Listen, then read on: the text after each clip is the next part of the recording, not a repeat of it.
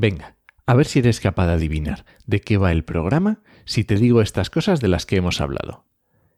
El plomo y los romanos, plantas carnívoras, Chernóbil y sumideros de CO2. Comienza Actualidad y Empleo Ambiental, un podcast de Juan María Arenas y Enoc Martínez.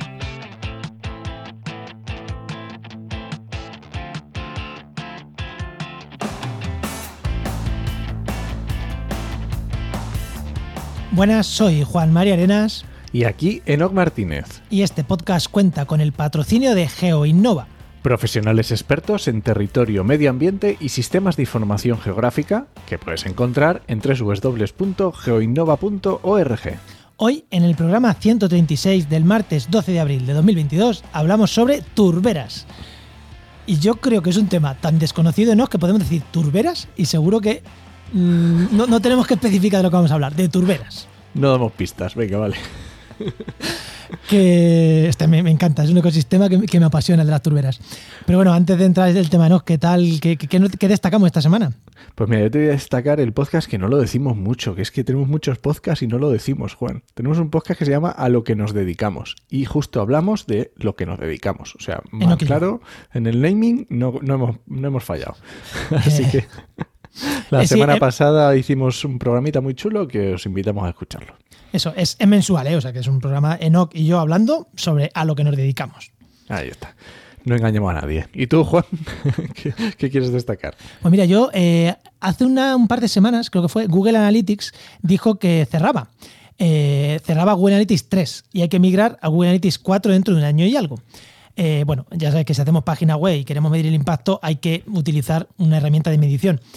Y claro, aunque nos ha dado un año y pico para migrar, lo mejor es siempre tener un histórico. Entonces he estado configurando en muchas webs en las que no lo tenía ya configurado Google Analytics 4 para que cuando cierre el Google Analytics 3, el que llevamos utilizando un montón de años, pues haya ya un histórico de datos. Porque, oye, yo soy científico y aunque me dedique al marketing, los científicos y los datos es una No, cosa que, que nos pueden. Te- tenemos que tener datos.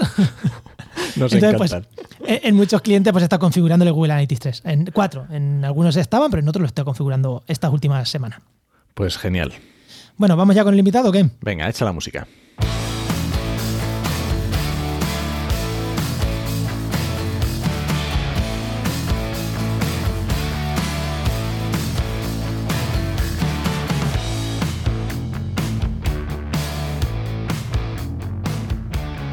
Pues hoy tenemos con nosotros a Antonio Martínez Cortizas, que es catedrático de Dafología y Química Agrícola de la Universidad de Santiago de Compostela y del grupo Ecopast. Eh, muy buenas, Antonio, ¿qué tal? Muy bien, buenas tardes. Muy buenas, Antonio. La descripción es, la he dicho bien, ¿no? no Sí, sí, perfecto. Oye, ¿y esto del grupo Ecopast? ¿Qué es esto de Ecopast? Pues eh, es un grupo de investigación que nos dedicamos a, a hacer historia del, del- del pasado y del presente, por decirlo así. Intentando buscar relaciones entre la actividad humana y, y los sistemas ecológicos. Dependiendo, hay, hay personas muy diversas que van desde el campo de, a lo mejor sorprende un poco en un grupo de investigación en la Facultad de Biología que tengamos a gente que es historiadora del arte, o que son Oh. arqueólogos o arqueólogas, a Me gente encanta. que es de biología, hay ecólogas, hay gente de antropología física. Yo soy biólogo de formación, aunque me dedico más a la geoquímica ambiental. Juan, Qué me, pasada. me- qué- me qué encanta, ¿no? Qué gusto. es que es buenísimo. Bueno, Mm, Venga. Antonio, la pregunta que hago a todos los invitados. Cuando eras pequeño, ¿qué querías ser de mayor y cómo has llegado hasta aquí? ¿Cómo has llegado a ser catedrático de la Universidad de Santiago? Edafología. Es, es- es una pregunta interesante. Yo creo que de pequeño quería ser pequeño. No, no, No había más expectativas, ¿no? Sí, no, no tenía otras expectativas. ¿Y y qué, qué quería ser de mayor? Creo que tampoco me lo he planteado como... No es una pregunta que me haya planteado en mi vida como crucial, ¿no? Eh, sorprendentemente, creo que mi familia sabía mucho antes que yo qué es lo que iba a ser. Porque desde pequeño me decían, no, no, si a ti te gustan mucho las flores y los bichos, o sea, que biólogo. Entonces, no sé si, si, si acabé siendo biólogo porque mi familia me marcó el camino o porque yo tenía esa propensión de pequeño, pero la verdad es que no es una pregunta que me haya hecho muchas veces. ¿no? Es- Y cuando sí terminaste... hay una pregunta, sí hay Sí, una pregunta que me hizo mi padre, pero eso fue cuando acabé los estudios preuniversitarios y me tenía que venir a la universidad y mi padre me dijo, bueno, ¿y qué vas a estudiar? Y yo estaba incómodo con la pregunta porque no, no sabía. ¿no? Entonces me dice, ¿pero qué quieres ser? ¿Quieres ser médico o abogado? Y yo le dije, quiero ser sabio. Y me dijo, hijo mío, eres un poco tonto. No sé si él se habrá equivocado o no, pero bueno, creo que era mi forma de expresar que me interesaba el conocimiento, pero no, no tenía una convicción eh, formal de qué puede ser una disciplina. ¿no? Que yo creo que nos pasa a la mayoría cuando estamos, llegamos a ese punto, que no, no, no tenemos una idea muy clara de qué, qué es eso de trabajar en el futuro y trabajar de qué. ¿no? Pero sí inquietudes. ¿Cuáles son mis inquietudes? ¿Qué me gustaría conocer? ¿Qué me gustaría saber? Y cuando ya terminaste biología, ¿cómo, cómo enfocaste tus siguientes pasos o cómo, qué es lo que te movió? Eh, yo, yo creo que hay que son más decisiones que se van adaptando a las circunstancias, ¿no? Es, una, es, un poco, a lo mejor, es, un- es una historia un poco, no sé, a lo mejor es, es similar a la que puede tener otra gente, pero eh, yo empecé haciendo biología y el mismo año en que empecé biología, a través de unos contactos, vivía en Pontevedra y había una granja de investigación agroforestal entre Pontevedra y Marín y a través de unos contactos, pues es que me planteé allí en vacaciones de, de Navidad y entré en un laboratorio y dije, me gustaría venir aquí, soy biólogo, me gustaría, bueno, estudiante de biología de primero, me gustaría venir aquí a, a ver lo que hacéis. Y la persona que lo dirigía, eh, eh, se llamaba Carmen, dijo, no, aquí no se viene a ver, aquí se viene a trabajar. Entonces yo respondí, pues yo vengo a trabajar. Con lo cual me dio una serie de libros, de- me contó el experimento, el proyecto que tenían en marcha, me dijo, tómate dos semanas y en dos semanas vuelves por aquí y nos planteas un proyecto de trabajo. Y desde entonces, pues las, las elecciones en mi vida han ido un poco así, sobre la marcha, eh, aquellas cosas que iban saliendo. ¿no? Jolín, Y, pero me eh, encanta. Cuando, Ojalá. cuando, cuando acabé tercero, me llamaron en verano del departamento en el que estoy ahora para decirme que había unas becas de colaboración que, que no se cubrían porque los alumnos las desconocíamos y no se pedían. Entonces yo pedí una y entonces entré en este departamento y así sucesivamente. Es más una cuestión, no sé si es caótico determinista o algo así, pero digamos que no ha sido una trayectoria en la que yo haya decidido mm, desde un principio qué quería ser, sino que he ido tomando elecciones e intentando adaptar lo que hago mm, a mis intereses y a las cosas que me gustan y que me entretienen. Si estoy a gusto, estoy bien. Ah, Es es curioso, ¿no? porque siempre que entrevistamos a biólogos, a biólogos en plan catedráticos de botánica, investigadores, siempre desde pequeños tienen muy claro que quieren ser biólogos. Y, y Antonio está diciendo que, bueno, su familia lo tenía claro, pero él no. Y luego, joder, un biólogo acabando en temas de edafología y tal, también es interesante porque normalmente los biólogos, ¿no? Me gustaban los animales y al final estudio eh, pájaros, ¿no? Es como el camino normal, ¿no? Y al final hay muchos biólogos haciendo otras muchísimas cosas súper importantes también, que no es estudiar pájaros o plantas, porque edafología es estudiar suelo. Pues sí, sí. No, no sé si sabéis, aquí en la Universidad de Santiago hay, hay- hay una separación muy clara de lo que llaman biólogos de bata y biólogos de bota. Yo estoy, o por, por lo menos mi formación es de bota. Ahora mismo bata, bata mucho, ¿no? Pero la mayor parte del tiempo es desordenador o Sí, coordinar proyectos o desarrollar ideas. pero edafología es bota. Yo lo siento, es bota, no es sí, bata. Bata sí, es biosanitaria. Hay que mancharse. Edafología es bota. Te manchas no. en el campo y te manchas en el laboratorio, ¿no? Es- ¿Alguna cosita más, no? No, venga, tira, vamos con el tema.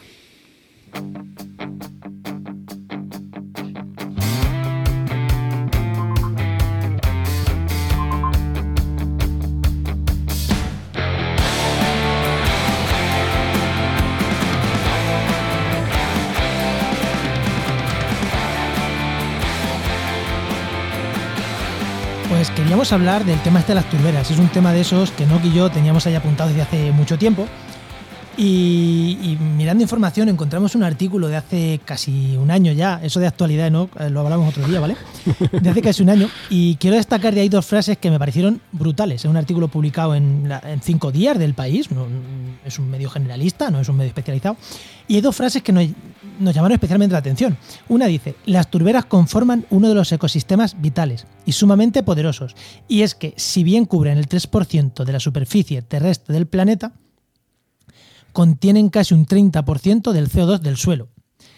Y luego hay otra frase, que además el periodista se la atribuye directamente a nuestro invitado, porque estaba ahí entrecomillada, que dice, se calcula que el volumen de carbono acumulado en las turberas de todo el mundo es comparable al total que hay en la atmósfera e incluso supera la cantidad almacenada en todas las masas forestales del planeta. Creo que son dos frases bastante, ostras, bastante importantes de lo que son las turberas. Pero, eh, Antonio, empezamos a empezar por el principio. Igual aquí tenemos algún despistado. ¿Qué es una turbera? En principio es un humedal, una zona húmeda, pero no todos los humedales finalmente son caracterizados o clasificados como turberas. Para que nosotros le demos ese nombre, aunque parezca de perogrullo, tiene que haber turba. Y la turba son restos vegetales parcialmente descompuestos y se forman habitualmente o bien por, una combinación de bajas temperaturas, eh, elevada acidez, pero siempre con la presencia de agua, que es lo que hace que son medios encharcados donde la actividad de los organismos, tanto los microorganismos como otros, está limitada y los restos vegetales no se descomponen anualmente. Con lo cual comienzan a acumularse y, siempre hay una superficie viva que va acumulando. Es decir, que a lo largo del tiempo van creciendo en espesor. Son, son unos ecosistemas muy particulares. Sí. Sí, lo son, sí. Oye, y cuando hablamos, por ejemplo, de humedales, eh, ya te voy a poner un ejemplo para que. Normalmente las turberas son esos humedales, pero que tienen ah, eh, que se ve mucha vegetación, eh, más vegetación que agua, es, la imagen que yo tengo de, una turbera. Pero cuando hablamos, por ejemplo, de las lagunas de Dimiel, que hay mucha vegetación acumulada, pero claro, por encima hay una masa de agua, eso no es una turbera, ¿no? Aunque haya muchísima materia semidescompuesta debajo, ¿no? Pues eh, no necesariamente. Para que hablemos de turberas, la definición es que la materia orgánica tiene que estar in situ. Eso quiere decir que se ha producido allí. A diferencia, por ejemplo, de otros humedales donde la materia orgánica viene pues, en el material que es sedimentado. Pensad en sistemas litorales, en sistemas de costa, en manglares, que hay una producción de la vegetación que vive allí, pero luego hay mucha materia orgánica que es arrastrada con los sedimentos que vienen del continente. ¿no? Entonces, no es exactamente eso. Luego hay mucho, mucha discusión purista que parece irrelevante, pero, pero no lo es. Porque, por ejemplo, en Red Natura 2000, que no sé si es un tema que, que teníais previsto tocar, sí, sí. son hábitats de protección prioritaria, hemos tenido bastantes guerras para decidir qué es un hábitat de turbera. Porque, claro, eso implica una legislación de protección y las cosas tienen que estar muy, muy bien definidas. Sí, es muy claro esto que dice Antonio, porque cuando ya tocamos, lo tenemos apuntado efectivamente porque son ecosistemas protegidos por la Unión Europea y eso significa que tiene que haber una legislación detrás. Y siempre que hay una legislación, tienes que definir muy claramente qué es, hasta dónde llega, hasta dónde llega su influencia para luego protegerlo, para ser muy claro y muy específico en lo que tienes que proteger y en lo que no. Así que entiendo que, claro, cuando metes ahí legislación ya la cosa se complica. Sí, y en cuanto a la, frase encontrar, eh, que, decías que estaba entrecomillada, bueno, mía no es. Bueno, sí, a lo mejor la frase la dije yo, pero los datos no, no, son míos. Bueno, ya, ya, ya, ya. Hay mucho trabajo detrás que, que avalan que avalan esta, esta valoración. ¿no? Obviamente son, son estimaciones, porque es muy difícil calcular eh, la superficie total ocupada por turberas y es muy difícil calcular el espesor total de turba que hay acumulado. ¿no? Pero yo creo que es como número grande, creo que es una buena idea hacerse ese cálculo de almacenan una cantidad equivalente a todo el CO2 que hay en la atmósfera. Es que es, alucinante, ¿eh? de, pues eso, una proporción que es mucho más eh, alta que el, el, carbono acumulado en biomasa forestal en el planeta. Entonces, y solo cubren un 3% de la superficie terrestre. O sea que, tampoco, podemos llenar todo de turberas porque las turberas no están en cualquier sitio. No, ni las turberas pueden vivir en todas partes. Por eso, por eso. Vale, ¿y en España dónde tenemos turberas? Eh, esencialmente en zonas de montaña. Eh, zonas en las que se cumplen estas características porque hay frío una buena parte del año, incluso en algunos casos eh, cobertura de nieve, y sobre, preferentemente sobre sustratos geológicos que, que dan naturaleza ácida a los suelos, que también limita la degradación, donde llueve mucho. Entonces, eh, ¿dónde hay? Pues en, toda la cornisa cantábrica, en el sistema central, de forma concentrada en, en el norte de Galicia, claro, es donde, donde vivo y las que hemos estudiado, posiblemente la extensión mayor o la superficie mayor de, un tipo de turberas que llaman de cobertor, que son mantos continuos que cubren la cima de las montañas. Los tenemos aquí, pero eh, esta es una cosa muy interesante que surgió a raíz de todo esto de la legislación, es que hay muchos tipos y posiblemente la península ibérica contiene casi toda la variedad que hay por ahí adelante.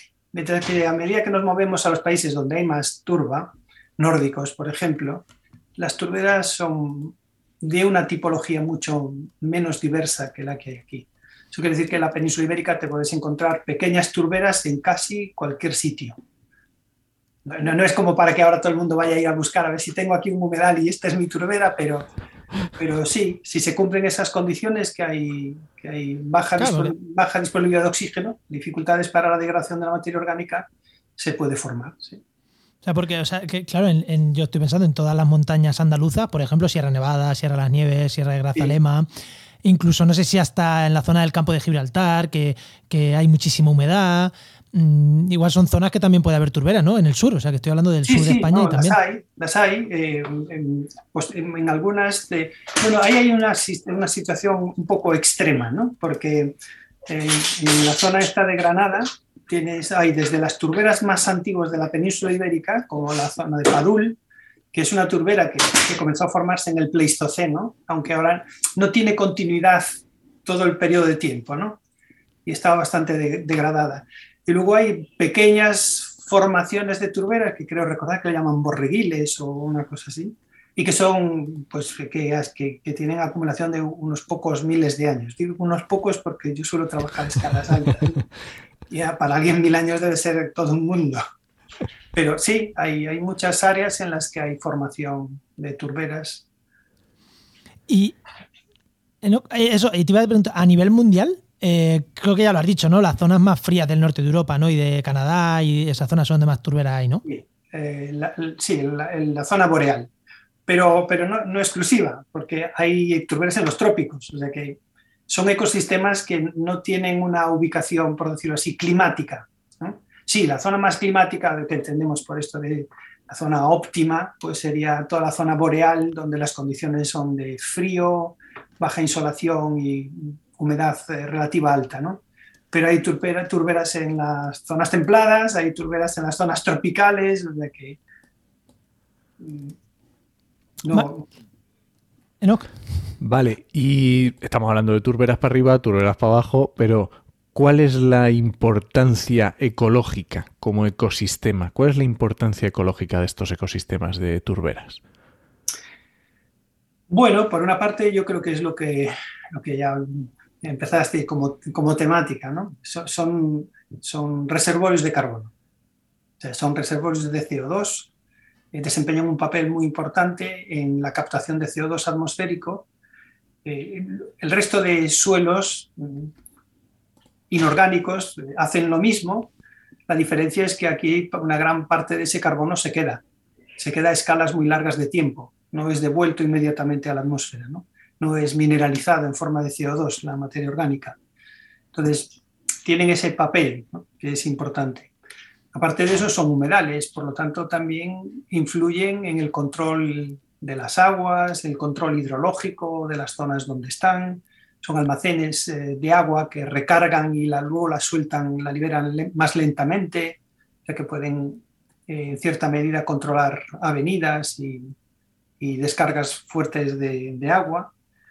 Em, son filtros que es una parte de la historia en la que nosotros, una, una propiedad que hemos aprovechado para, para reconstruir, es decir, que hay una gran cantidad de sustancias que llegan o de la atmósfera o, a través de otras rutas, dependiendo del tipo de turbera, que la materia orgánica las va a acumular y no va a dejar que se liberen a los cauces de agua. ¿no? Entre ellos, pues, eh, compuestos contaminantes que pueden ser orgánicos o inorgánicos, como algunos metales potencialmente tóxicos. Y lo, más importante para mí, posiblemente porque es aquello a lo que le he dedicado más tiempo, pues son, son libros. Son libros de historia. Contienen la historia de, nuestra, de nuestro pasado, de nuestra vegetación, de, contienen la historia de la atmósfera, contienen nuestra historia. Claro, es que es un ecosistema que está ahí durante milenios, eh, muchos milenios, claro, entonces, y, sin degradarse, o sea que es que... ¿Cómo se lee ese libro de esa historia? Pues eh, voy a retomar un poco lo que acaba de decir Juan, porque esto es una conversación que hemos tenido en Red Natura, que, es muy interesante porque es, el debate sobre qué es un ecosistema natural, ¿no? Es una pregunta. Y la otra es um, si, hasta dónde hay que llevar un ecosistema natural cuando está degradado para que vuelva a ser el ecosistema natural de antes. Y yo les decía, la ventaja con las turberas es que ellas te dicen lo que eran. O sea que si tú, tú puedes reconstruir su historia, puedes reconstruir su pasado, entonces puedes tener unos objetivos de cuál, o puedes identificar cuáles son los límites ecológicos de funcionamiento del sistema hasta que hay una perturbación, sea por actividad humana o de otro tipo, que lo saca de, ese, de esa trayectoria. Entonces, si tienes que planificar, si es necesario planificar algo, bueno, mejor es preguntarles. Entonces, ¿cómo les preguntamos? Pinchándoles un poco, vamos a decir, ¿no? pinchándoles un poco para que hablen. Pues eh, vamos al campo provistos de, equipos de sondaje, sondas manuales, ¿no? no utilizamos sondas mecánicas para evitar que el impacto sea grande. La sonda tiene un diámetro habitualmente entre 5 y 7 centímetros y lo que hacemos es extraer una secuencia completa de todo el material que está acumulado. Entonces, eh, la cantidad de material acumulado es variable. Entre las que hemos muestreado aquí en la península ibérica, sobre todo en Galicia, vamos entre 9 metros máximo y, luego de mínimo cualquier otra cosa, pero espesores de 3, 4 o 5 metros son bastante frecuentes. Pero 9 metros de profundidad es una pasada. Sí, 9 metros de profundidad, que son un libro de historia pues de 11.000 o 12.000 años, por ejemplo. Ostras, Luego, luego vienen las otras decisiones que, que Juan, Juan, que ha estado metido en ciencia, sabe por dónde van y seguramente no también, es que hay que decidir cuánto trabajo queremos hacer, es decir, qué historia queremos reconstruir, no, no exactamente la historia, sino eh, imaginad qué es un libro, pues en el momento en que extraemos el testigo tenemos que decidir cuántas páginas va a tener ese libro, porque hay que seccionar la turba. Entonces, si seccionamos cada centímetro y hemos sacado 9 metros, pues vamos a tener un volumen de 900 páginas. Y cada página eh, también va a depender un poco de, cada turbera, no todas crecen al mismo ritmo, acumulan al mismo ritmo, pues cada página puede ser un, capítulo de un libro tradicional, es decir, pueden ser 100 años o, o pueden ser 5. Entonces, por ejemplo, en La Molina, en la turbera de La Molina, donde he trabajado con Lourdes López Merino durante bastante tiempo, es una persona con la que sigo en contacto desde la Universidad de, la Complutense de Madrid ahora mismo, eh, pues resulta que en época romana la resolución es, es, abrumadoramente alta y hemos podido hacer una reconstrucción, no año a año, por supuesto, no tienen esa resolución, ¿no? pero una resolución de centímetros eh, representando entre 5, 4, 5 años, es una resolución muy, bueno para, muy buena para reconstruir procesos a, largo plazo. ¿Y, por qué? ¿Por qué en la época romana? ¿Por algo de los romanos o por, o por clima? Supongo que por clima. Por algo de los romanos. ¡Ostras! sí, sí, pues vosotros sabéis que la minería romana en el, en el, noroeste de la península ibérica se basaba esencialmente en un método, que era arruinar la montaña, bien descrito por Plinio como ruina montium. Entonces, eh, para hacer eso, primero lo que, lo que montaban eran grandes piscinas, que es como se llamaban, o sea, zonas donde acumulaban el agua. Agua que descargaban a través de canales para rellenar la montaña que habían horadado y que colapsara entre la fuerza del agua y el empape y arruinarla, es decir, desmontarla y luego lavar el sedimento.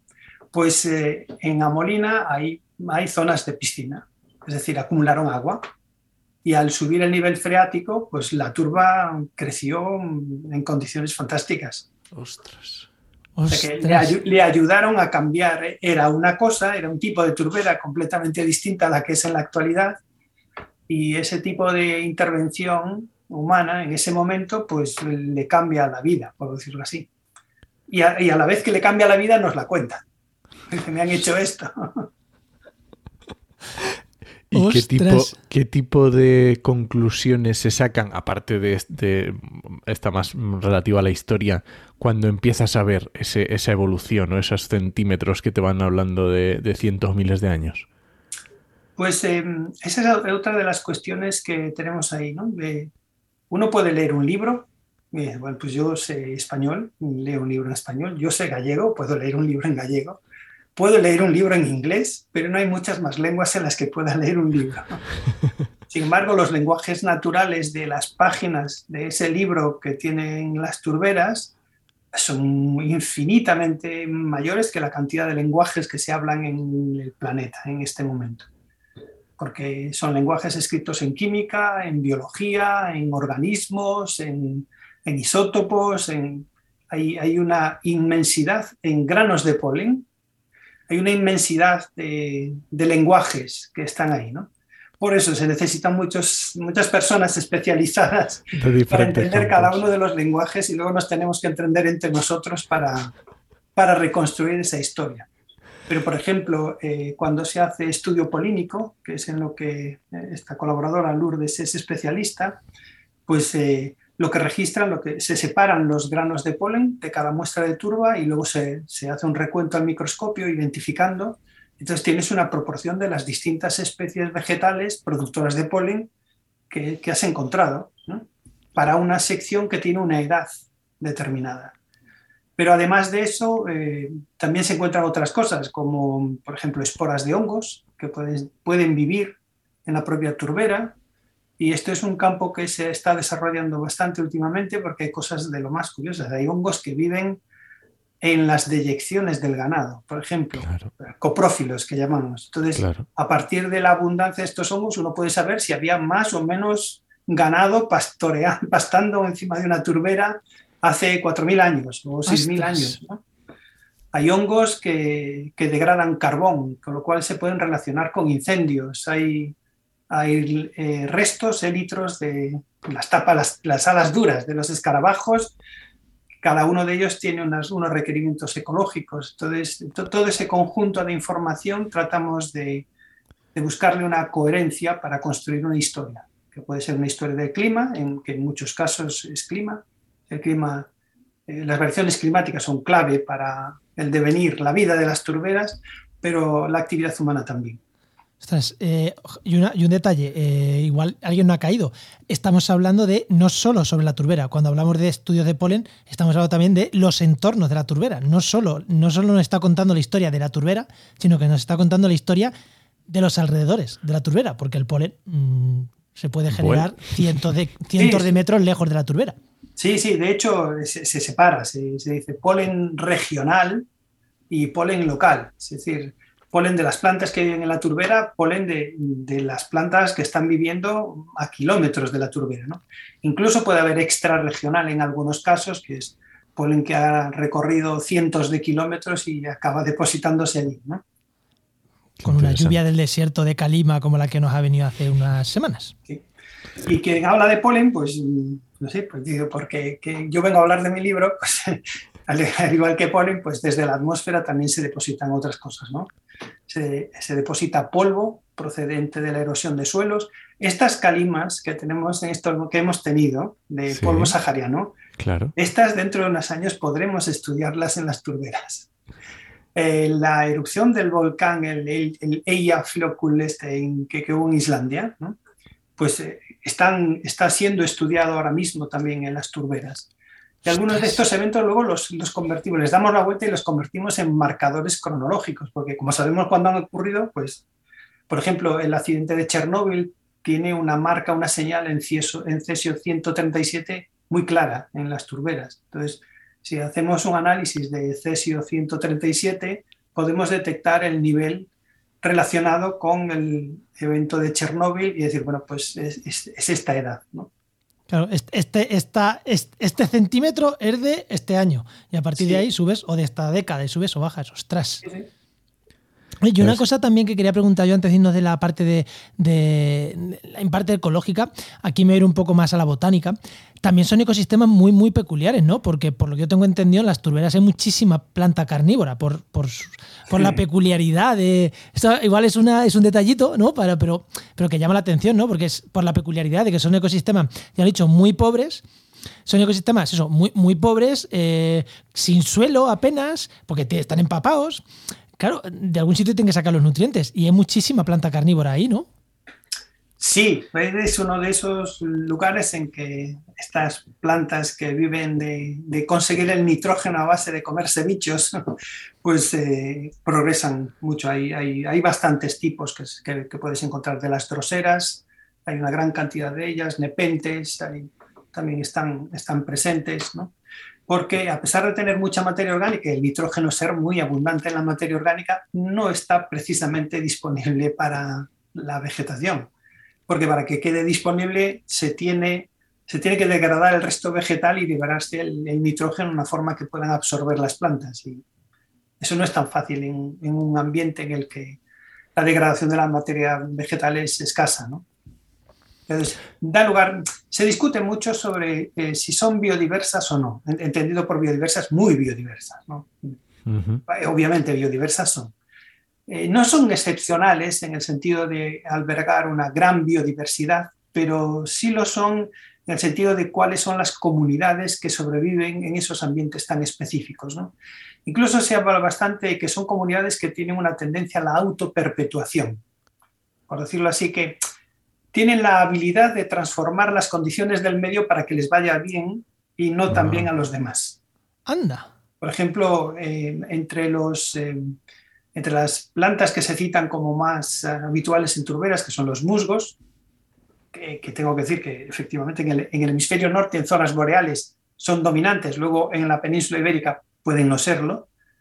Hay, otros componentes de la vegetación que, que dominan pero eh, los musgos son conocidos por liberar compuestos ácidos, por, por, acidificar el medio y por hacerse, por decirlo así, un medio más adecuado para su propia subsistencia y son muy eficientes en la eh, captura de nutrientes directamente a partir del agua de lluvia, sin tener que pelearse por los nutrientes que hay en el suelo, en el suelo orgánico.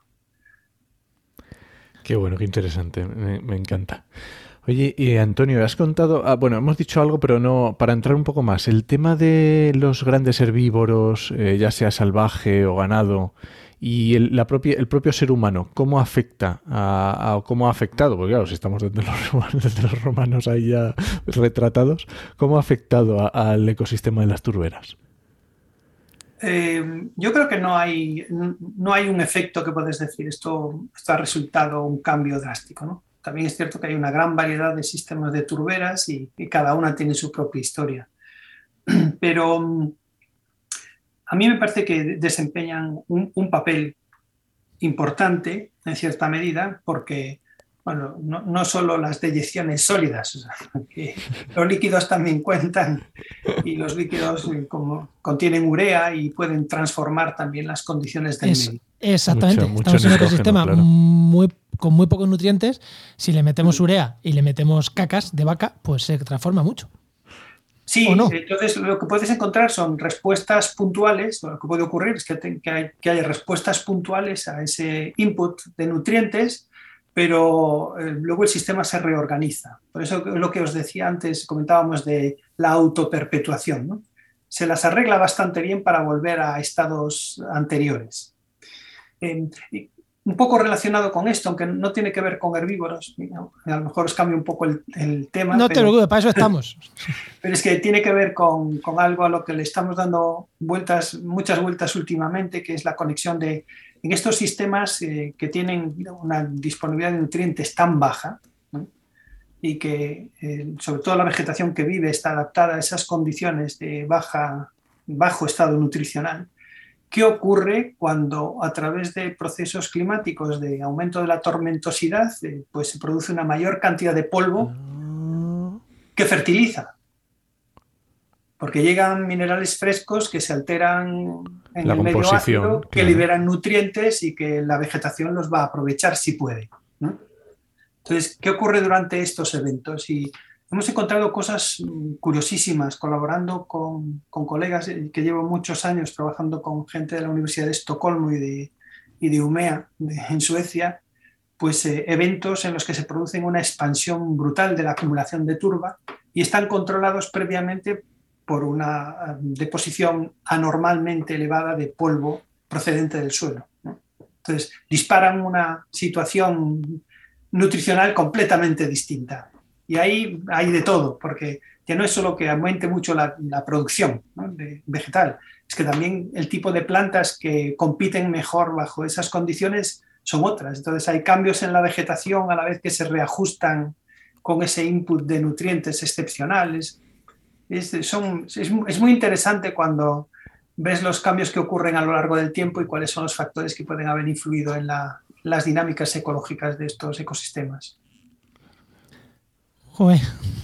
Es que, claro, es que un, detalle para que igual mucha gente lo sabe, muchas de estas plantas carnívoras, si le das nutrientes, dejan de ser tan carnívoras y empiezan a coger nutrientes por las raíces. Eh, claro, es digamos que la situación de, es una situación por defecto. Si, si, no tengo cómo conseguirlo de otra manera, me he adaptado a conseguir el nitrógeno de esta forma, pero si hay nitrógeno, no voy a dejarlo pasar. ¿no? Claro, es que degradar una mosca es mucho más costosa que absorber moléculas de nitrógeno por las raíces. Es mucho más rentable eh, en coste energético hacer eso. Joder. Y otro, otra preguntita que te, que te, que te queríamos hacer con, con, esto, bueno, que te quería hacer, hablando ya de daños sobre el, sobre el ecosistema, ¿no? Eh, hay una se, usa, la turba se usa a nivel comercial, ¿no? Está, bueno, está por un lado la turba, que es un carbón, que creo que eso es otra cosa, es otra cosa, aunque tenga algo que ver. Y luego está la turba que se usa para las plantas. Se le llama turba a la tierra de, que se usa muchas veces para, para plantas, para plantar plantas. ¿Es turba real? ¿No es turba? ¿Es turba producida? ¿Es turba saca de turberas? qué es eso cuando hablamos de turba? Yo creo que la mayor parte de lo que se comercializa como turba no cumple las exigencias que, los que trabajamos en estos ecosistemas llamamos turba. Claro, es que yo, he escuchado por algunos de estos preparados, incluso que los he utilizado para jardinería y hay trozos de corteza de pino. Y bueno, pues en la península ibérica muchos pinos en las turberas no hay. Es cierto que en Centro Europa sí hay turberas forestadas, turberas en las que hay árboles, ¿no? Pero no son el componente mayoritario. es que yo he escuchado lo de turba, incluso mm, turba de fagno, y dices, ostras, es que turba del, del, musgo. Lo, que es seguro es que hay, hay una larga tradición de uso de la turba. Eh, en la península ibérica, no. Vale, vale, vale. Esto, esto no, es un, eh, no, es un comentario científico, es, es, una, impresión. ¿no? Creo que en aquellos sitios en los que había madera suficiente, no, la gente no se paraba a secar turba porque es, un trabajo duro el, secar, el cortar la turba, dejarla secar hasta que forme una briqueta que puedas utilizar para calentar. Y además es, el poder calorífico es bajo. Entonces, si tienes otras cosas, yo creo que no te vas a la opción de hacer turba. Pero hay situaciones y regiones en las que la turba era muy abundante, en regiones de Reino Unido, por ejemplo, y en, Holanda y en algunas zonas de Francia, en la que sí, hay esta, sí había esta tradición. Hay, incluso un, trabajo muy curioso que, eh, que, ya tiene unos cuantos años para, para, ir relacionando un poco las cosas. Es, eh, hay una serie de investigadores en la zona de Irlanda que encontraron que los niveles de hidrocarburos aromáticos policíclicos en los suelos eran bastante más altos que en otras regiones europeas. Y ellos llegaron al, convencimiento de que eso se debía al uso milenario de la turba como combustible. Porque al quemar la turba, la producción de hidrocarburos aromáticos se aumentaba hasta 600 veces sobre los niveles de fondo de emisión. Entonces, intentaron establecer esta relación ¿no? de el, uso tradicional pero hace miles de años. De la turba con las repercusiones que puede haber tenido ese uso. Enoch, ya casi tenemos que ir cerrando. Iba, iba, a hacer una pregunta también porque antes nos decías que tu parte de, la lectura de este libro de tantos años era más eh, de, la química del suelo o de la... ¿En qué parte te has centrado tú más o en la qué es la, parte que a, ti más te gusta dentro de todo esto que estamos diciendo que podemos leer en ese libro? Bueno, sí, porque más me gusta es a lo que le he dedicado más tiempo, pues porque me gustan muchas cosas. Volví a los de antes, no sé si tengo preferencias muy claras, pero pero sí, he dedicado bastante más tiempo a reconstruir, a reconstruir la contaminación atmosférica por metales pesados y cuáles son las actividades o los procesos, sean eh, debidos a actividad humana o no, que han influido en esos cambios. Y hay, elementos químicos que han sido objeto directo de trabajo, entre ellos están plomo y mercurio, que son dos eh, metales que tienen implicaciones neurotóxicas para los humanos y hemos investigado las variaciones temporales. Y eso lo hemos hecho en turberas que cumplen la característica de que están en las eh, cimas de las montañas y obviamente todo lo que tienen les ha llegado directamente de la atmósfera. Esto es una, una buena combinación, que a veces lo comento en alguna charla o, o, a los alumnos que la atmósfera es como Dory, no tiene memoria. En cuanto se da la vuelta ya se ha olvidado de qué estaba haciendo y a dónde iba, ¿no? es tan dinámica pero hay otros ecosistemas como las turberas que sí guardan esa memoria. Se iban diciendo, ah, no, en este momento la atmósfera, la temperatura era más alta, o era más baja, o llovía más, o llovía menos, o estaba contaminada por plomo, y esos cambios a lo largo del tiempo los hemos ido trazando con la evolución sociocultural y hay una relación muy directa entre explotación, minería, metalurgia, y los registros que encontramos en turberas. Y lo último, último que nos hicimos mm, la, fue la pregunta, bueno, ¿y esto qué repercusión ha tenido en los propios humanos? Si en, claro. en época romana los niveles eran altos, que entonces la gente que, que, vivía en esa época, ¿cómo estaba? Y es un trabajo desarrollado por una compañera del grupo de investigación y hemos encontrado que efectivamente, que es que los humanos de época romana tienen niveles de plomo y de mercurio más altos que los de época post-romana tras el colapso del imperio, el colapso económico y el descenso de la minería y la metalurgia. O sea que hay, hay tantas historias por contar. Claro, porque esto estamos hablando de hace nada, estamos hablando de hace dos mil años, o sea que es que... Sí, eso es. Sí, pero que es, llamativo, ¿no? es, las turberas nos dicen una cosa, comprobamos en los humanos y también nos dicen lo mismo es, bueno, está bien para decir, los romanos estaban también bastante contaminados, pero también sirve para decir, oye, lo que estamos mirando aquí tiene, tiene sentido, es un libro con coherencia, ¿no? No es, no es ciencia ficción, es un libro con coherencia. Y en algunas cosas, eh, si me permitís que una publicitaria, en algunas cosas además nos dan buenas noticias, porque cuando estudiamos los niveles más recientes, comprobamos que las medidas que se tomaron para eliminar las gasolinas con plomo están funcionando que la cantidad de plomo que se ha ido acumulando desde la década de los 80, cuando se prohíbe a la actualidad, ha ido en disminución, en picado. Entonces, es una buena noticia ambiental. también, también, hay buenas noticias. Mira, mira que te iba a hacer yo una pregunta para acabar y no sé si quedarnos con la buena noticia, que a nosotros siempre nos gusta... Eh, no, nos gusta pasar de alarmista, nos gusta también contar estas otras noticias positivas, que, que joder, estamos haciendo también cosas bien, ¿no? Pero claro, la última noticia era a futuro. ¿Cómo le está afectando el cambio climático o cómo le está afectando? Es que, claro, no todo es cambio climático, la contaminación actual. claro. ¿Cómo le está afectando las turberas y qué esperamos a futuro? Tanto cambio climático como eh, los niveles de contaminación actual. No sé, eh, algo que nos puedas ahí sacar la bola de cristal y decirnos algo. no tengo bolas de cristal. Desafortunadamente yo soy un historiador. es decir, solo sé contar lo que ya ha pasado. Bueno, eh, eh, si nos basamos en lo que ha pasado y, no pensamos en actividades eh, directas sobre las turberas que, han ocurrido en muchas zonas, en muchas zonas de Europa las eliminaron directamente a través de drenaje, ¿no? Pues sí, si le sacas el agua, pues las, matas, ¿qué le vas a hacer? Pero si, si, vemos la trayectoria que han tenido a lo largo del tiempo, yo creo que han pasado por bastantes cosas y son bastante resistentes o se adaptan bastante bien a estos cambios. ¿no? Entonces, yo no sé, en el caso del, de, sobre todo en el caso de turberas de latitudes medias, eh, es un poco distinto a la zona boreal porque ahí los cambios sí que van a ser, van o están siendo drásticos. ¿no? A través del descenso del nivel hidrológico, el aumento de la temperatura, obviamente si, se secan en superficie es materia orgánica muy fácil de degradar. Claro. Y mm, digamos que hay un, hay un sinfín de microorganismos esperando a tener energía barata. Y es energía muy barata. Entonces, eh, donde se prevé que el impacto sea mayor es en la zona boreal. Mm. En relación al cambio climático.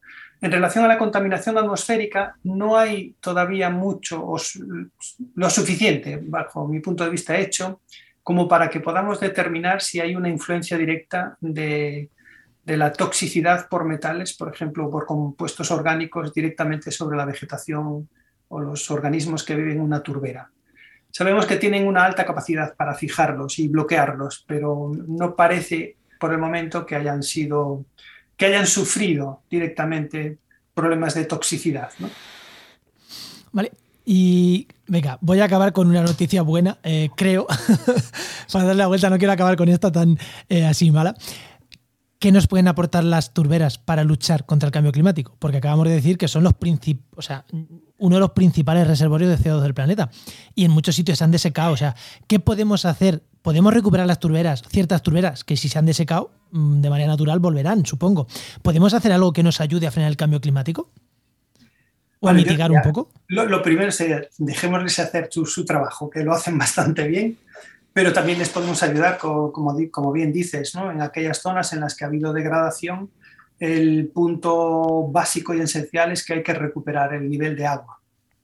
Si, si conseguimos controlar eh, el drenaje, evitar que, que se sequen, ¿no?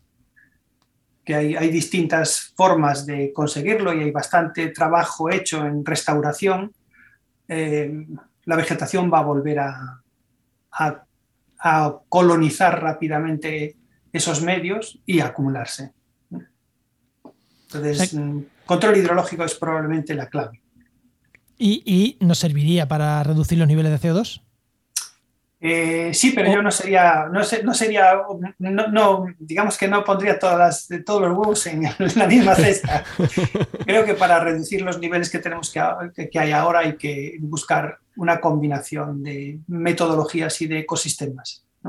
Creo que, que sería una buena recomendación que procurásemos restaurar todos los ecosistemas a sus valores o a su rango de referencia. Porque, ya, ya con eso nos iría bien. Sí, nos iría bastante mejor. Bien, bien, no que, pensar, que pensar que un único ecosistema va a tener la responsabilidad de salvar el planeta. Es que, ¿cómo eres científico? O sea, es que se nota que eres científico. Si fueras periodista dirías, la salvación del planeta está en la turera. Y al día siguiente escribirías, la salvación del planeta está en los mares. bueno, pues cuando me pase a ese sector, pues daré esas máximas, pero ahora si tenemos una conversación obviamente os digo lo que pienso. Bien, bien, así, así nos gusta, así nos gusta. Bueno, Antonio, oye, me ha encantado, está genial. Eh, siempre lo que decimos para terminar, eh, ¿dónde te pueden seguir los oyentes? ¿Se tienen que ir ahí a la, a la cafetería de la Universidad de Santiago o eh, por redes sociales del grupo? ¿Cómo lo tenéis? Pues mira, desafortunadamente ahora en la cafetería no me pueden encontrar, porque con todo esto del COVID, la cafetería ha estado cerrada, ahora está abierta, pero no hay muchas posibilidades de estar un periodo prolongado pero bueno, en el grupo Ecopast tenemos una serie de medios para comunicarnos con las audiencias. Eh, hay gente joven y muy animosa que, quiere meterse en esas cosas. Yo no voy a decir, me siento un poco mayor, no es que es que quiero dedicar mi tiempo más a otras cosas. Creo que tenemos un compromiso serio con eh, con hacer llegar el conocimiento que tenemos a la sociedad, sin ningún tipo de eh, actitud peyorativa de arriba abajo, de abajo arriba, no, es, eh, es lo que hacemos, nosotros mismos somos sociedad, entonces deberíamos hablarnos de estas cosas como esto que estamos haciendo ahora. Pero vamos poniendo cosas, algunas son juegos de estos últimos, que descubrí una palabra que tiene que ver con alguna de las investigaciones que hace el grupo de investigación, cuando hacemos alguna, eh, organizamos algún evento que traemos o bien a investigadores invitados o eh, lo, colocamos en los medios. Entonces, pues seguramente si buscan Ecopast nos, nos van a encontrar.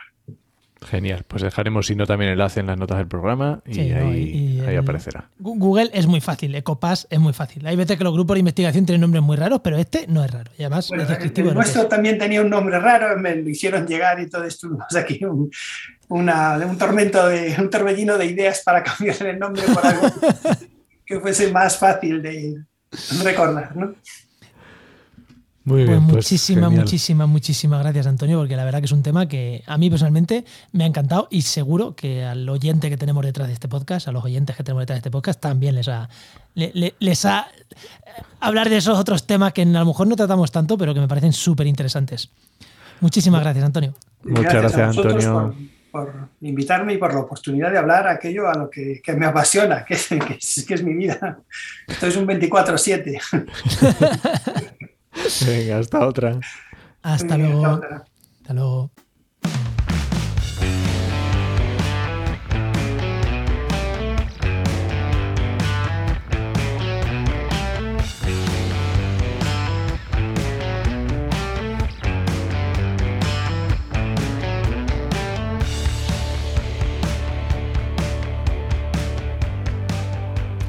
Bueno, pues hoy como todos los programas, y no podía ser de otra manera, tenemos por aquí a nuestro, a nuestro amigo Luis Quesada, director de GeoInnova. Muy buenas, Luis, ¿qué tal? Hola, muy buenas. ¿Qué muy tal, buenas, Luis. Oye, hoy de qué vamos a hablar, que hoy creo que hoy además te gusta especialmente el tema, ¿eh? ¿Ah, Pues sí, hoy vamos. Jolín, eh, parece mentira que esté Luis aquí un montón de tiempo y no le hayamos preguntado sobre empleabilidad, sobre qué buscas en los perfiles, qué, es lo que requieres a una persona que, quiere trabajar contigo o que, o que tú estás buscando para que trabaje contigo. Pues mira, em, busco afinidad. Oh, yeah. Yo creo que es la palabra es afinidad. ¿Por qué? Bueno, creo que cuando estás montando un grupo, un equipo, ¿vale? Es muy importante que las piezas encajen y es mucho más sencillo que encajen cuando existe sintonía, cuando existe afinidad entre las personas. Entonces, claro, em, si, tú, si tú acabas contratando a una persona muy válida, que ojo que también puede pasar, ¿eh?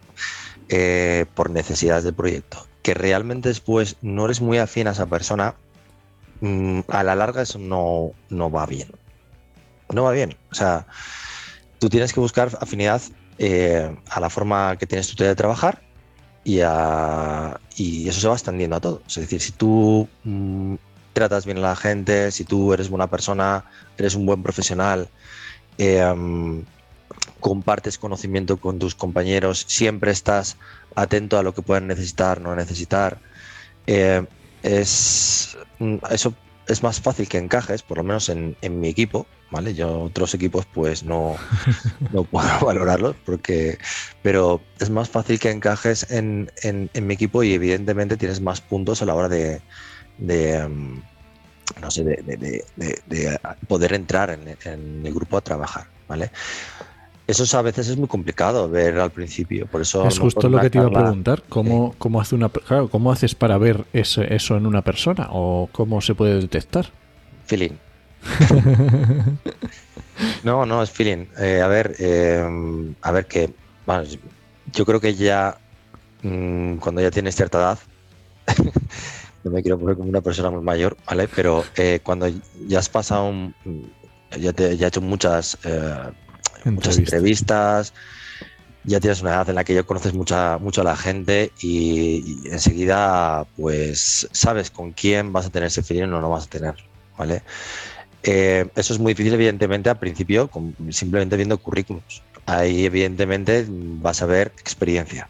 Mm, no tanto formación, que sí, porque la formación es el nivel de corte, ¿vale? Porque cuando tienes 25, 50, 100 currículums, primero vas, normalmente vas a hacer un recorte, pero ojo, la experiencia es súper importante, claro. O sea, si tú estás, si toda tu vida te has formándote, pero no tienes nada de experiencia, pues evidentemente, dependiendo del tipo de, mm, de trabajo para el cual estés dando, o para el cual yo esté buscando ese, ese perfil, pues evidentemente pues lo tendré más o menos en cuenta, claro. Pero una vez pasas ese corte y entramos en las entrevistas, eh, en fin, experiencia, hablar con esa persona, tenerlo... no, normalmente no solemos hacer pruebas de corte, eh, más allá de, bueno, en desarrollo sí, cuando hacemos las... Em, hacemos muchos eh, trabajos de desarrollo, en ese sentido sí que hacemos una, claro, estás hablando en el sentido de desarrollo, quiere decir pues trabajar para, yo que sé, un Python o una herramienta. Eso lo quiero decir. Cuando te metes ya a trabajos de estos, evidentemente mm, miras, o sea, hay una fórmula muy sencilla que siempre digo, hazme tu currículum en base a, proyectos que muestres y si estás trabajando en desarrollo, evidentemente vas a ver eh, tener un GitHub con todos tus proyectos que hayas podido desarrollar es más sencillo que yo vea cómo trabajas a nivel técnico de esa forma y ya veremos si después el feeling entra. Pero lo, más sencillo es que tú tengas eso. Y yo me voy a creer mucho más que tú eres una persona válida a través de los proyectos que tú muestras que a través de lo que tú me pongas en el, en el, currículum. ¿Vale? Entonces, eso, yo para mí eso lo valoro muchísimo. Y si lo decimos, de hecho, a todos los alumnos del máster. Eh, lo primero que tienes que tener muy claro es que la gente mira qué haces. Miras tus proyectos, mira cómo lo has trabajado, miras tu código, miras hablando de, temas de desarrollo. Pero igualmente, por ejemplo, eh, eh, yo hay muchas veces que he buscado gente para eh, acompañarme en temas de cartografía, etcétera, y busco también que, cómo te mueves o qué, cuáles son tus intereses, cuáles son tus creatividades cartográficas, ¿vale? Si las pruebas por ahí, pues evidentemente es mucho más sencillo ver que tú eres una persona con un gusto exquisito a la hora de hacer el diseño cartográfico. Y eso se nota, ¿sabes? Entonces, si tú me estás mostrando eh, que tú tienes un blog y que tú, o que tú tienes una página web donde tú tienes todos tus proyectos y los muestras, pues realmente es mucho más sencillo que esa persona ya, eh, ya pase al siguiente nivel. O incluso en el perfil de LinkedIn o bueno, donde sea, ¿no?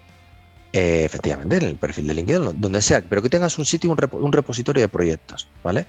Eso lo que, lo que va a facilitar es que las personas que van a estudiar eh, tu caso, ¿vale? Tu perfil, pues evidentemente, pues eh, tengan o cojan una idea mucho más clara de cuáles son tus habilidades y tus conocimientos. Y claro, después, después al final del todo entra el feeling, ¿vale? pero si hablamos de cortes, pues tiene que ser ese. Que sí, que si evidentemente yo estoy pidiendo un, unos cortes en función del tipo de perfil que yo estoy buscando, técnico, pues evidentemente buscaré en ese, en ese repositorio de proyectos, en ese repositorio de habilidades, buscaré que, hayas trabajado con eso o que utilices esa herramienta, claro, evidentemente. Y la mejor forma de enseñar, o sea, de, de decir que sabes hacer algo es mostrándolo. Mostrándolo. O sea, tener tu web un sitio de repositorio de proyectos. Ojo, que no tienen por qué ser proyectos profesionales de lo que te han pagado, que hay veces que te toca hacer ese repositorio haciéndolo tú porque no tienes otra cosa, porque nunca te han contratado. O porque los proyectos que has hecho no se pueden mostrar porque, yo qué sé, por un tema de protección de datos, por mil cosas. Efectivamente, bueno, pero tú has trabajado en eso o, o tú te has trabajado en eso y dices, mira, no, pero yo sé hacer esto y le pones una muestra de algo que hayas hecho tú ¿sabes? Que no hace falta que te hayan contratado por eso, pero es que tú tienes que tener algo que enseñar. Es que me hace mucha gracia muchas veces eh, eso, ¿no? Ay, es que nunca me han contratado. Pero no me puedes demostrar que sabes manejar map, no me puedes un mapa, no me puedes enseñar, no sé, algo, ¿sabes? Eh, algo que yo pueda saber que lo que tú me pones en un papel, ¿vale? Es cierto y que lo haces hábilmente, ¿sabes? Que tienes unas capacidades altas a la hora de desarrollar eso. Porque si no, al final acabamos en va, pues te voy a hacer un examen. Eso a mí me quita tiempo, ¿sabes?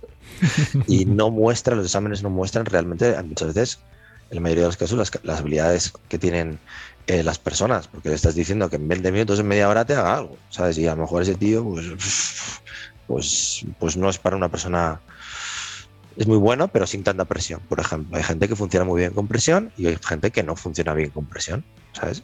Ojo, que eso no quiere decir que no sea válido porque si sabes administrar los recursos de esa persona, sus tiempos de trabajo, esa persona va a estar dando el 100% de, de, de lo que sabe hacer. Pero si a esa persona la bloqueas con demasiado trabajo, ¿vale? Pues esa persona dará el 40% de lo que sabe hacer. Eso es importante, pero eso ya entra en, la labor del administrador, del gestor de recursos, del gestor del director, del coordinador, del responsable del área, etcétera, etcétera. El saber eh, trabajar con su equipo y saber qué puede pedir y cómo pedírselos a cada uno de los, de las personas que trabajan con él. Entonces, Luis, a mí me ha quedado clarísimo que, que lo principal, lo principal es la formación, ¿eh? Sí, bueno, la- Has hablado, no, no, es que me has- o sea, hemos, hemos empezado. ¿A quién buscas? Dices, feeling y experiencia. La formación se ha quedado, lo has pasado de pasada. Y yo creo que mucha gente que está obsesionada, eso no lo hemos hablado muchas veces, con hay que formarse, hay que formar. Sí. Pero lo que tú dices, hay que hacer. Si te estás formando, aprovecha esa formación para hacerte un blog. Aprovecha esa formación para, o sea, tú estás haciendo un máster de Genova, aprovecha que estás haciendo el máster para las prácticas, colgarlas en un blog. Y ya tienes ahí un repositorio de cosas que sabes hacer, por ejemplo. Sí, sí. Bueno, la formación es tan básica, o sea, siempre, evidentemente no puedes pedir, eh, voy a, a licitar, te iba a decir yo, voy a, optar a un perfil, ¿sabes? Cuando realmente no tienes ni siquiera los mínimos, ¿vale? De, de que te están pidiendo. Ojo que después hay perfiles que te piden el oro y el moro, porque están pidiendo perfiles que es que dices, hostia, pero aquí te están pidiendo un perfil, vamos, que el- ¿Cómo? el- la persona que, que sepa, que quiera saber todo esto, que tiene que llevar 25 años trabajando. como, piden- escuché, como escuché en un perfil, Luis, que decía, eh, eh, al menos cinco años de desarrollo en esta tecnología. Era un estilo, no era Python, pero era una, una tecnología. y, y estaban criticándolo, pero es como, pero si esta tecnología se desarrolló hace cuatro, o sea, que, que fue un Ford de otra y lleva cuatro años en el mercado. O sea, no puedes pedirle cinco de experiencia, porque no existe nadie con cinco de experiencia. Claro, pero eso también es muchas veces porque los, los, los en los procesos Los de recursos reclutamiento, humanos. los recruiters realmente no tienen esos conocimientos, son generalistas, les pasan datos y a lo mejor incluso las mismas personas, los directores no saben, dicen, "No, necesito que tenga esto. Bueno, pues ¿cuánto? Pues, pues pide cinco años, ¿vale? para, para que más sepa, pero realmente no, han, no son conscientes ellos mismos de que a ver, no, no han hecho un proceso de ¿esto hace cuánto salió? Porque es que en la carrera de desarrollo sabes que las tecnologías van, vamos, Por eso, por eso. Eh, a una velocidad increíble. O sea, el que, el que trabaja en este ámbito tiene que estar continuamente formándose, pero continuamente, continuamente. Muy bien, Luis. Pues oye, yo creo que para una primera aproximación, yo creo que está muy chulo. Ah, bueno, Trataremos más este tema seguro. Sí. Seguro. Muchas gracias, Luis. Ale, venga, hasta luego, nos vemos. Pues recuerda que esta sección te llega gracias a nuestro patrocinador, a GeoInnova, Profesionales expertos en territorio, medio ambiente y sistemas de información geográfica. que puedes encontrar en www.geoinnova.org.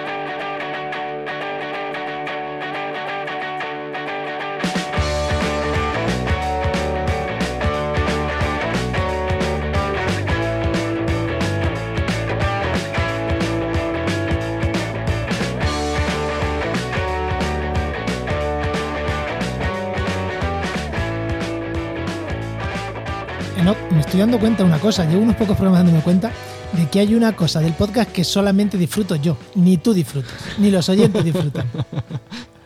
¿Cómo hacemos el tonto mientras escuchamos esta no, música? no, porque ese tú disfrutarías el tonto mío, yo disfruto el tonto tuyo. No. El estéreo, la música en estéreo, porque las musiquitas estas que tenemos son bastante estéreo. Pero como los cánones dicen, un podcast de conversación Tiene y que hay que exportarlo en mono. Claro, entonces, este detallito de escuchar las músicas en estéreo solo las escucho yo. Es que ni tú lo escuchas así. No, yo no lo escucho en estéreo, ¿no? Eh, nada, pues ya, ya he dicho la tontería del día. Venga, ahora ya nos podemos ir tranquilos. Venga, anda, voy a recomendar un podcast. Que no me preguntes, porque no me acuerdo, la verdad. Lo tenía apuntado aquí para recomendar, pero ahora no me acuerdo. Pero el podcast está chulo. Porque si lo tenía apuntado, es que estaba chulo. Y se llama Calle Mundo Podcast. A ver, que alguien lo escuche y le recuerde a no de qué iba ese podcast. Tengo una vaga idea de que iba, pero. y me gustaba. Pero como no me da la vida para escuchar todo lo que escucho, pues oye, tengo que dejar de escuchar otros. Y este era uno del pobrecillo. Este, mm, bueno, pero tú recomiendas que la gente lo escuche y te recuerde de qué iba, ¿no? Sí, por favor, recordádmelo. Y si mejora, y si mejora con los episodios, díselo porque a lo mejor ha mejorado y ahora tiene que volver a meterlo en su listo de, de Sí, pues oye, ¿Eso pues, pues estaría, estaría genial. Bueno, terminamos, ¿no? Venga, vámonos. Bueno, pues este podcast pertenece a la red de podcast Podcastidae, la red de podcast de ciencia, medio ambiente y naturaleza. Y de la que, y la que tú diriges, que no lo decimos nunca, pero es así. Bueno, Bueno, pues muchísimas gracias por compartir este programa, muchísimas gracias por vuestros comentarios. Y este es un podcast un poquito, yo creo que un poco diferente a los que solemos hacer, así que si os ha gustado este enfoque más ecológico, más de un ecosistema, hombre, hemos hecho algunos de estos, pero si os ha gustado, compartirlo y decírnoslo. Oye, joder, me, ha, encantado, el tema este histórico, buah, me ha flipado muchísimo. O, venga, dejar de tonterías y volver a hablar de impacto de las renovables, dejar de programa de toñoños y volver a hablar de impacto de las renovables. Cada uno que nos ponga lo que, lo que opine, ¿no? Pero bueno, a mí me ha encantado. Y a vosotros, decidme vuestra opinión, a ver si os ha gustado o no. Y nada, Enoch, pues te esperamos en el siguiente programa de actualidad y empleo ambiental. Nos escuchamos. Adiós.